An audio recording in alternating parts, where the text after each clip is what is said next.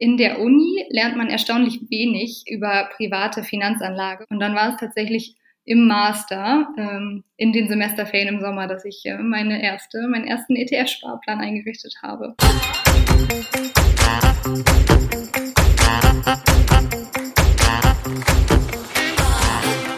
Hallo, liebe Zuhörerinnen und Zuhörer und willkommen zu einer neuen Folge unseres Podcasts Schwungmasse.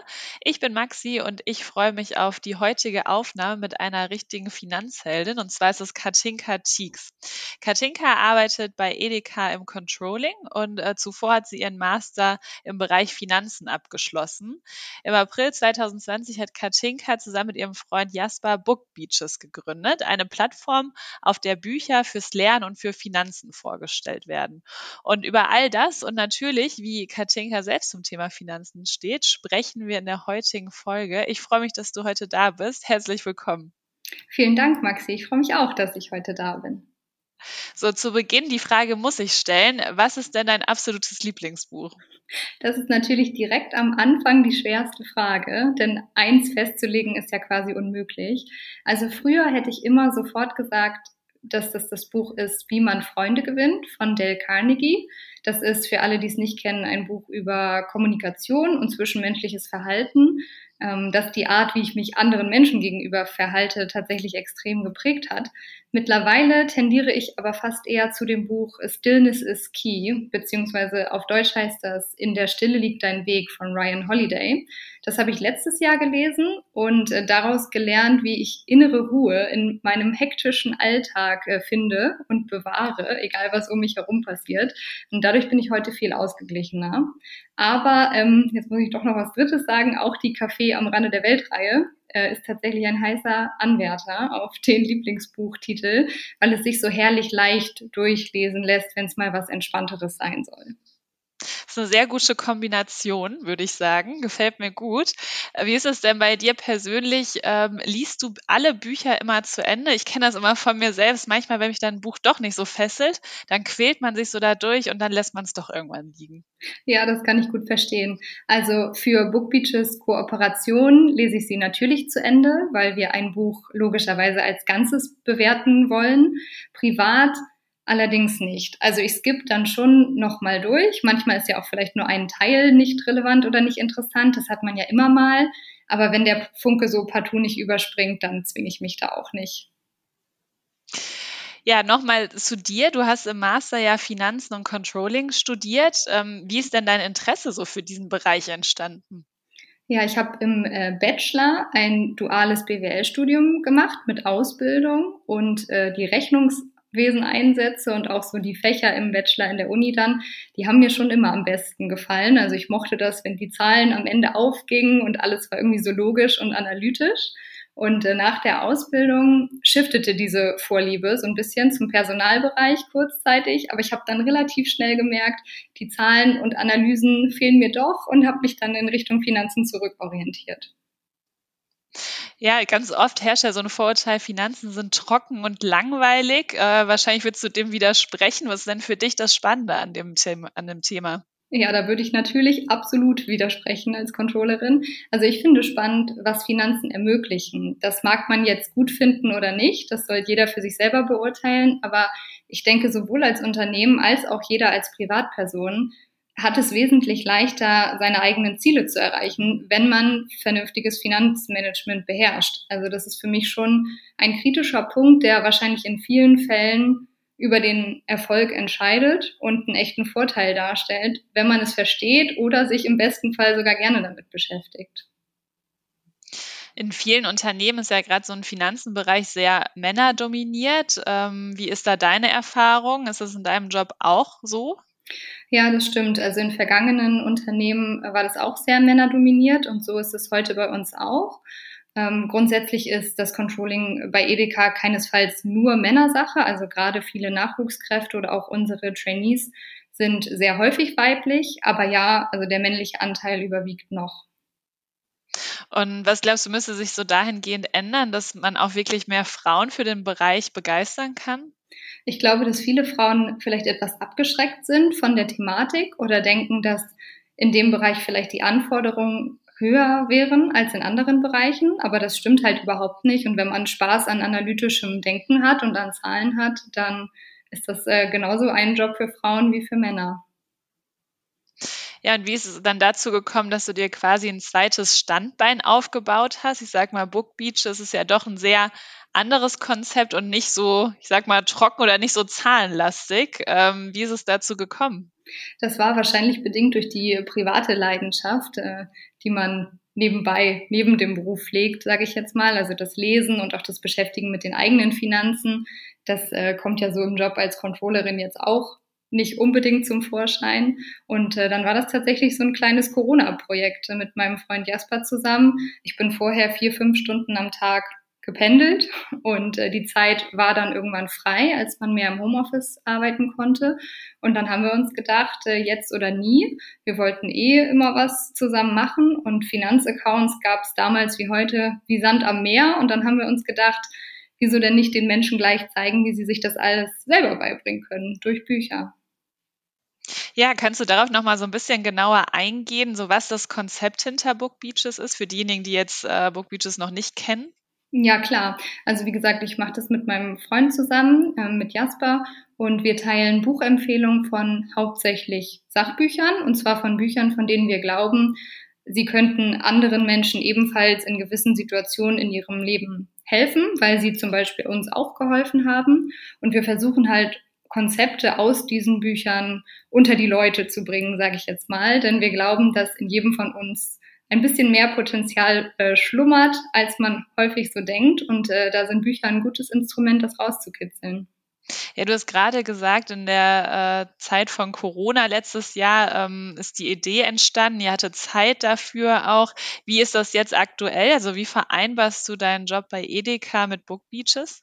Das funktioniert erstaunlich gut. Ich wundere mich auch manchmal. Also ich arbeite ja ganz normal Montag bis Freitag tagsüber bei Edeka und morgens vor der Arbeit und abends nach der Arbeit, wenn ich nicht pendeln muss, sowie auch am Wochenende ist dann äh, Book Beaches Zeit. Und das sind ohnehin die Zeiten, in der jeder, das kennt ihr wahrscheinlich von euch selber ja auch, auf diesen Plattformen aktiv seid und nicht unbedingt während der Arbeitszeit im Idealfall. Daher passt das sehr gut. Und äh, wenn es dann doch mal in meinem normalen Job etwas mehr zu tun gibt, dann ist ja Gott sei Dank Jasper immer noch da. Das ist der Vorteil, wenn man zu zweit ist und er kann mich da noch entlasten. Und verrat doch mal, wie wählt ihr denn die Bücher aus, äh, die ihr dann bei Book Beaches präsentiert? Ja, da spielen natürlich mehrere Faktoren mit rein. Also in allererster Linie schauen wir, welche Bücher interessieren uns eigentlich selber gerade am meisten. Also welche haben uns vielleicht selber in der Vergangenheit am meisten gebracht und aus welchen haben wir am meisten gelernt. Die stellen wir natürlich am liebsten vor. Auf der anderen Seite bekommen wir aber auch Input und äh, Empfehlungen aus der Community, was glücklicherweise immer mehr wird.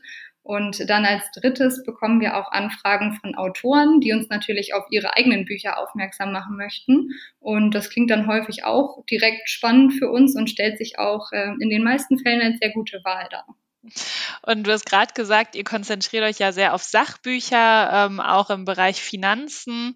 Was sind denn da so deine Top 3? Das ist so der Rundumschlag der Fragen, der uns sehr häufig auch bei Instagram erreicht. Das ist natürlich total schwer, drei Bücher für jedermann festzulegen, denn es kommt ja immer ganz darauf an, wo du individuell in deinem eigenen Prozess gerade stehst. Also für den Anfang, mit dem, wenn man lernen möchte, wie man anfängt zu investieren, hätte ich mir als Anfängerin zum praktischen Start ein Buch wie Einfach nicht arm sterben von René Isau oder auch zum Beispiel euren Finanzheldinnenplaner gewünscht, der einem einfach so ein bisschen zeigt, wie man in das Thema reinkommt. Und ähm, die Bücher, aus denen ich dann auf Platz zwei und drei quasi am meisten Learnings ziehen konnte, für mich ganz persönlich, waren von Tony Robbins, Unangreifbar der nimmt so ein bisschen die Angst äh, vor der Börse, indem er erklärt, dass Crashs ganz normal sind und wie diese ganze Welt eigentlich funktioniert. Und in eine ähnliche Richtung geht dann auch Buch Nummer drei. Und äh, das haben wir gerade erst vorgestellt. Das ist die Kunst über Geld nachzudenken von André Costolani, der auch in seinem Buch nach 80 Jahren Börsenerfahrung äh, erklärt, wie die Börsen funktionieren, warum Aktienkurse reagieren, worauf sie reagieren. Also danach hat man wirklich ein viel besseres Verständnis dafür, ähm, wie die Börse tickt. sage ich mal. Was glaubst du denn, ist so ein Vorteil von Büchern gegenüber anderen Medien, um sich Finanzwissen anzueignen? Oh, schwierig. Ich glaube, jeder ist ja ein anderer Lerntyp. Ich bin zum Beispiel jemand, der sich sehr gerne Dinge markiert, Dinge nochmal zurückblättert, nochmal rausschreibt. Deswegen sind Bücher für mich wahrscheinlich das beste Medium zu lernen. Wir hören aber auch häufig in unserer Community, dass die Menschen auch total gerne Hörbücher anhören oder Videos schauen, weil sie eher auditiv lernen. Also ich glaube, das ist bei jedem ganz individuell. Stellt ihr denn auf eurer Plattform nur, ich sag mal, klassische Bücher vor oder sind dann auch mal Hörbücher dabei? Mm, also wir haben das tatsächlich ganz häufig, dass wir Hörbücher hören und die dann so gut finden, dass wir nochmal ein physisches Exemplar kaufen, damit wir auch logischerweise Fotos machen können äh, für den Kanal und das dann vorstellen können. Äh, also da da überwiegt dann schon, dass wir das physische Buch in der Hand haben, ja. Ja, und jetzt kommen wir mal so ein bisschen zu dir persönlich. Welchen Stellenwert hat denn für dich das Thema Finanzen? Außerhalb jetzt deines Jobs und äh, deiner Leidenschaft für Bücher?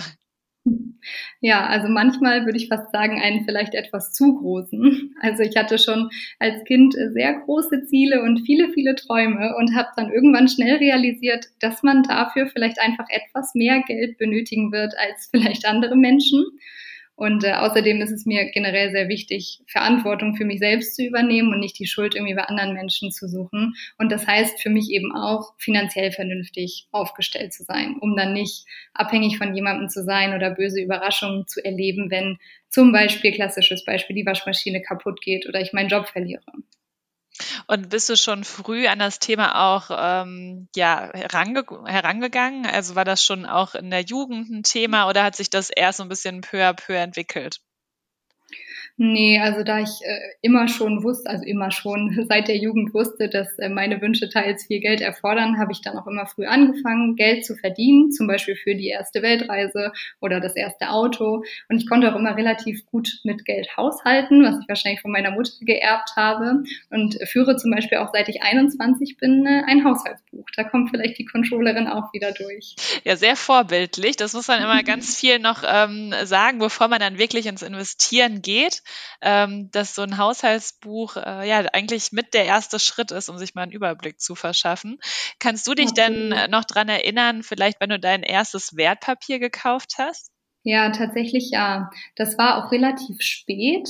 Denn ähm, man stellt sich das immer so vor, Master in Finanzen ist ja klar, dass ich alles darüber weiß, aber in der Uni lernt man erstaunlich wenig über private Finanzanlage oder habe ich in meinem Studiengang darüber wenig gelernt, da es ja eher immer um die betriebswirtschaftliche und volkswirtschaftliche Sicht geht. Aber ich hatte Glück und ich hatte zwei Dozenten, einen in Deutschland und eine in Amerika während meines Auslandssemesters, die mir da ziemlich Lust auf das äh, Thema gemacht haben. Denn in der Familie oder unter Freunden war es eher selten Thema, also da könnte ich mich jetzt nicht daran erinnern. Und dann war es tatsächlich im Master ähm, in den Semesterferien im Sommer, dass ich äh, meine erste, meinen ersten ETF-Sparplan eingerichtet habe. Ja, danach ist man, glaube ich, oder davor vor allem ist man immer sehr aufgeregt. Mhm. Ähm, und äh, ich kann das gut nachvollziehen, dass man sich daran erinnert. Das ist dann ja doch irgendwie ein, ja, ein Schritt, den man so geht, ähm, der ja im ersten Moment schon groß ist für einen, aber auf jeden Fall der richtige Schritt. Und ähm, du hast jetzt gerade gesagt, dass es so in deinem Freundeskreis, Familien, äh, in der Familie nicht so ein großes Thema vielleicht war oder du darüber nicht herangeführt worden bist, sondern eher über die Uni. Ähm, merkst du, dass sich das vielleicht wandelt? Also sprichst du auch mit deinen Freunden über das Thema ähm, Wertpapieranlage? Ja, also den Wandel merkt man extrem. Ähm, früher, als ich angefangen habe, mich für das Thema zu interessieren, interessieren, war in meinem Freundes- und Bekanntenkreis das eher weniger verbreitet. Da war ich quasi allein auf weiter Flur oder wenn ich es nicht war, dann wusste ich zumindest nichts davon. Also es gab keine Probleme über Geld zu sprechen, was ja auch häufig so ist, aber das Thema Investments war einfach kein Thema. Da wurde man eher noch belächelt, warum man das jetzt überhaupt macht. Man könnte sich doch auch für das Geld irgendwie ein größeres Auto kaufen oder so. Aber ich merke das immer mehr, dass auch Freunde, die das vorher nicht so richtig verstanden haben, jetzt zu mir ankommen und es nach und nach Klick macht ähm, und die mich dann fragen, Mensch, du machst das doch schon so lange, kannst du mir das nicht auch mal zeigen? Und äh, das macht mich natürlich sehr glücklich, diese Entwicklung. Und wie ist das so in deiner Beziehung? Ich meine, ihr habt ja auch zusammen jetzt ein, ähm, ja, eine Plattform gegründet. Äh, da spielt das Thema Finanzen in der Beziehung natürlich auch eine große Rolle, kann ich mir vorstellen. Ja, klar. Also Jasper und ich investieren völlig unabhängig voneinander, aber haben beide schon investiert, als wir uns kennengelernt haben. Also das ist auch immer eine häufige Frage, ob der eine irgendwie den anderen dazu geführt hat. Ich glaube, dass wir da schon, schon vorher relativ gleich gedacht haben und dann erst zusammengetroffen sind quasi. Und wie wichtig glaubst du, ist es, dass man da auch in so einer Partnerschaft offen drüber spricht? Ja, total. Also zu einer Partnerschaft gehören ja auch gemeinsame langfristige Ziele und die meisten davon sind eben auch mit Geld verbunden. Und ich will jetzt nicht sagen, dass das ein K.O.-Kriterium ist, wenn man unterschiedlich mit Geld umgeht, aber man sollte schon die Motive und die Ansprüche des anderen verstehen lernen und dafür muss man auch darüber sprechen. Ja, wir haben jetzt schon über deinen ersten Wertpapiersparplan gesprochen. Ähm, wie investierst du noch? Also hast du, bist du im Besitz von verschiedenen Aktien, Immobilien oder eher klassische ETF-Anlegerin? Also ich investiere tatsächlich immer noch äh, von seit Anfang an zu 90 Prozent über automatisierte Sparpläne in ETFs, die in meinem Fall sehr breit diversifiziert sind, also nicht nur über verschiedene Regionen, sondern habe ich zum Beispiel habe ich auch äh, Rohstoff-ETFs oder Infrastruktur-ETFs, Immobilien und Anleihen sind auch dabei und äh, das kommt auch daher, dass ich darüber zum Beispiel über solche alternativen Anlagearten meine Masterarbeit geschrieben habe und das damals total faszinierend fand. Also haben die den Weg in mein Portfolio gefunden. Aber von den restlichen zehn Prozent, äh, da gönne ich es mir auch mal einzelne Aktien zu kaufen, so als ein bisschen Spielgeld quasi. Äh, ich glaube aber nicht, dass ich damit den Markt schlagen kann. Äh, da bin ich zu wissenschaftlich ausgebildet. Dafür sind die anderen 90 Prozent äh, da, um den Markt abzudecken. Das ist dann nur für meinen persönlichen Spaß, sage ich mal.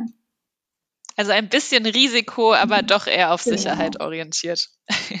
Und wie hoch prozentual ist deine Sparrate? Ja, dieser Diskussion muss man immer ein bisschen vorwegnehmen, dass ich jetzt hoffe, dass es selbstverständlich ist, dass sich da niemand vergleicht, weil natürlich alle Lebenssituationen äh, unterschiedlich sind. Und äh, für jemanden, der vielleicht 2000 Euro netto verdient und zu Hause wohnt ähm, und keine Miete bezahlt, wären 10 Prozent Sparrate vielleicht wenig. Für jemand anderen, äh, der viele Verpflichtungen hat, sind 10 Prozent vielleicht extrem stark. Mm, deswegen kann ich natürlich immer nur meine persönliche Situation schildern. Ich habe glücklicherweise ähm, da bin ich mir auch darüber bewusst, sehr wenig Verpflichtungen, sehr niedrige Fixkosten und kann deswegen zwei Drittel meines Gehaltes sparen. Das variiert natürlich ein bisschen. Also mein Sparplan ist fix 60 Prozent von meinem Nettogehalt, aber in elf von zwölf Monaten ist am Ende des Monats immer noch zusätzlich ein bisschen was übrig, das dann auch zur Seite gelegt werden kann. Und war deine Rate schon immer so hoch oder hat sich das auch angepasst mit der Zeit? Nee, die war nicht immer so hoch. Ich habe erzählt, ähm, den ersten Sparplan habe ich im, im, Master angelegt und da habe ich tatsächlich angefangen damals mit äh, 50 Euro alle zwei Monate im Studium. Aber was eben viel mehr zählte als dieser Betrag an sich, war, dass ich überhaupt gestartet bin. Also als ich dann später anfing, mehr zu verdienen, musste ich quasi einfach nur noch die Beträge ändern, aber die Basis war da. Ich hatte diesen Schritt schon mal einmal gemacht. Und deswegen kann ich da auch jeder und jedem, der jetzt zuhört, äh, nur empfehlen, auch zu starten, auch wenn es dann vielleicht in Anführungsstrichen nur 25 Euro im Monat sind. Und man muss dazu sagen, als Student sind auch 25 Euro sehr viel Geld. Ja, also ja. Das ist schon mal viel wert, wenn man die beiseite legen kann. Würdest du denn sagen, auch, dass du äh, mit der Zeit mutiger geworden bist? Also wenn man mal diesen ersten Schritt gemacht hast, wie du ihn gerade beschrieben hast, dass man dann auch schaut, okay, soll ich hier noch mal ein bisschen schauen, das interessiert mich, dieser Trend hier, den würde ich gern verfolgen. Also dass man einfach ähm, ja andere oder nächste Schritte geht und mutiger wird, auch bei der Geldanlage. Mhm. Ich glaube, dass fehlender Mut von Anfang an nie so ganz äh, mein Problem war. Aber äh, ich lege jetzt auch generell nicht erzkonservativ an. Also ich habe schon 90 Prozent in Aktien und äh, Anleihen und risikoärmere Anlagearten sind eher der kleinere Teil. Ich habe schon immer sehr viel Wert auf äh, Diversifizierung gelegt und habe auch noch nie so diesen Zeitdruck verspürt. Den haben ja viele irgendwie besonders äh, schnell reich zu werden. Also ich weiß, wie viel es bringt, früh anzufangen und dann einfach Geduld zu haben. Und äh, meiner Meinung nach zahlt sich das in 20 Jahren vermutlich häufiger aus, als enorme Risiken für den äh, schnellen Reichtum auf sich zu nehmen, sag ich mal. Ja, durch, durch Book Beaches wissen wir, du bist auf jeden Fall sehr belesen, was dein Finanzwissen angeht über Bücher. Ähm, wie informierst du dich denn noch, also außerhalb von Büchern, über Finanzthemen? Das darf man eigentlich gar nicht laut sagen in unserer Instagram-Bubble, aber ich informiere mich tatsächlich fast überhaupt nicht über Kursentwicklungen oder ähnliches. Denn ich bin davon überzeugt, dass so kurzfristige Schwankungen und zu viel Beschäftigung damit dich eigentlich nur verrückt machen, wenn du ohnehin langfristig anlegst. Also ich schaue einmal monatlich in mein Depot für meinen privaten Monatsabschluss. Da kommt der Controller wieder durch. Aber auch das wäre meiner Meinung nach eigentlich nicht unbedingt notwendig, wenn man einen langen Anlagehorizont hat und äh, breit gestreut handelt, dann äh, können die kurzfristigen Schwankungen eigentlich auch gleich ignoriert werden. Also wichtige Erkenntnis, dass man auch entspannt an der Börse äh, unterwegs sein kann. Extrem entspannt. Was ist denn so für dich dein nächster Schritt äh, im Hinblick auf die Finanzen? Gibt es etwas, was du unbedingt gerne angehen möchtest in nächster Zeit? Das ist eine spannende Frage. Ähm, also ich glaube, die Art und Weise, wie ich Geld anlege, wird sich in den nächsten 10 bis 20 Jahren nicht mehr ändern. Da habe ich meinen Weg gefunden. Ähm, daher gibt es eigentlich diesbezüglich nur einen Schritt, und zwar die Sparraten kontinuierlich zu erhöhen, um so früh wie möglich nicht mehr vielleicht von einem Arbeitgeber oder gar der Entwicklung unseres Rentensystems abhängig zu sein.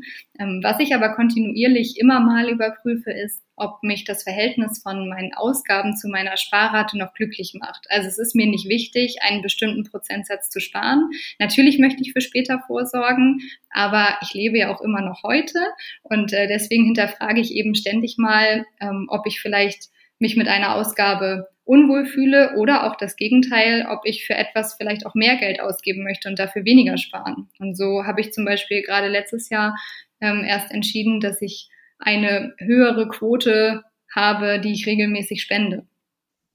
Ja, lieben Dank, Katinka, schon mal für deine ganzen Einblicke. Jetzt zum, zum Ende unseres Podcasts würde mich noch interessieren, was ist so dein exklusiver Buchtipp für unsere Zuhörerinnen und Zuhörer? Ja, da muss ich dann doch nochmal wieder auf das Buch vom Anfang zurückkommen, glaube ich, Wie man Freunde gewinnt von Dale Carnegie. Auch wenn es vielleicht vom Lieblingsbuchplatz verjagt wurde, aber ich glaube, wenn jeder Mensch dieses Buch nur einmal lesen würde, dann äh, wäre die Welt ein wesentlich besserer Ort. Also kann ich nur empfehlen. Super. Vielen lieben Dank, Katinka, und bis ganz bald. Danke dir.